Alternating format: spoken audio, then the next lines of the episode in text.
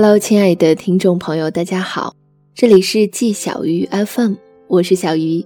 今天给大家带来的文章叫做《不秀恩爱不代表我不爱你》。大可谈恋爱的时候从来不发朋友圈，不发微博，任何他的社交网站上都找不出一丝有关于男朋友的线索。有段时间，网上在批判那些从来不秀恩爱的人。我把相关的文章转给他看，他回了我一句：“你知道我为什么从来不秀恩爱吗？因为我怕每一段高调的恋爱，最后都因为草草收场而显得难堪。”大可之前谈过一次恋爱，轰轰烈烈，气动山河，圈子里所有的朋友都知道他们俩在一块儿了，每天被他们的合照刷屏，刷到想要屏蔽。刚开始在一起的时候，大可信誓旦旦地说他就是真爱，就是将来的结婚对象，就是命中注定的恋人。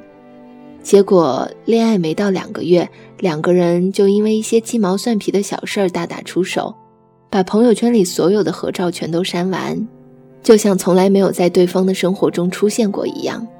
那些曾经的文字、图片、音乐，就像一个个巴掌，打得人脸疼。那些羡慕、祝福的留言都成了尴尬的对白。从那以后，大可对于在朋友圈里秀恩爱这件事开始谨慎，甚至回避起来。有些秀恩爱感动不了别人，只能感动自己。也许那些话在对方的心里根本就算不上什么。有些话你能和这个人说，你也能和另一个人说。就像严歌苓曾经写过的一段话：“那个混账的年龄，你的心里、身体里都是爱，爱浑身满心乱窜，给谁都不重要，给谁都不重要。正是因为给谁都一样，所以散了就散了，没有更多好留恋的。的确，不爱发朋友圈秀恩爱的人，也许心里真的没有那么爱你。”但是很多不愿意发朋友圈秀恩爱的人，或许也不是不爱你，可能只是心里很没有安全感而已。把恋情昭告天下，让所有人都能感受到自己的幸福，是一件多么快乐的事情。但若这份快乐有了被一击摧毁的风险，我们就会谨慎、害怕、抗拒。也许是被打脸的次数多了，所以再也不想让自己出丑了。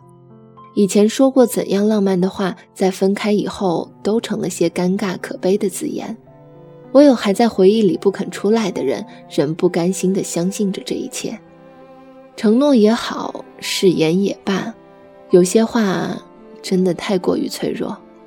也许在那当下是掏心掏肺的言辞，可是随着时间流逝，人心变化，那些言辞就成了一盘散沙。不要问我为什么从来不秀恩爱，因为我在你身上还没有感受到百分之百的安全感。我怕我的患得患失会让我输得很惨，我怕我的全盘付出会让我败得精光。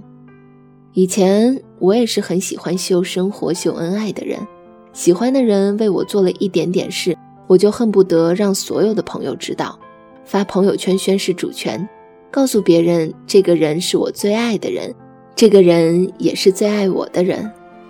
后来，他爱上了别人，在别人的朋友圈下面回复暧昧的留言，无视我的状态，转而点赞其他姑娘的照片。于是，我的情话在众目睽睽之下变得像句笑话。我不是不秀恩爱，只是我害怕秀恩爱，生怕我的真心又会再一次被揉碎抛弃。如果可以。我也想好好被爱着，在一个人身边，天不怕地不怕。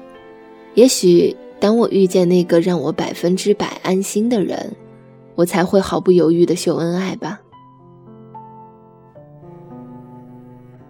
嗯，我平时不太爱秀恩爱，我怕没有结果，可能还是不够喜欢吧，对他，对我自己都没有信心。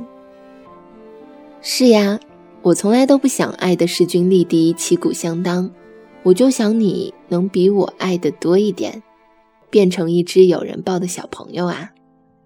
以上就是本期节目的全部内容。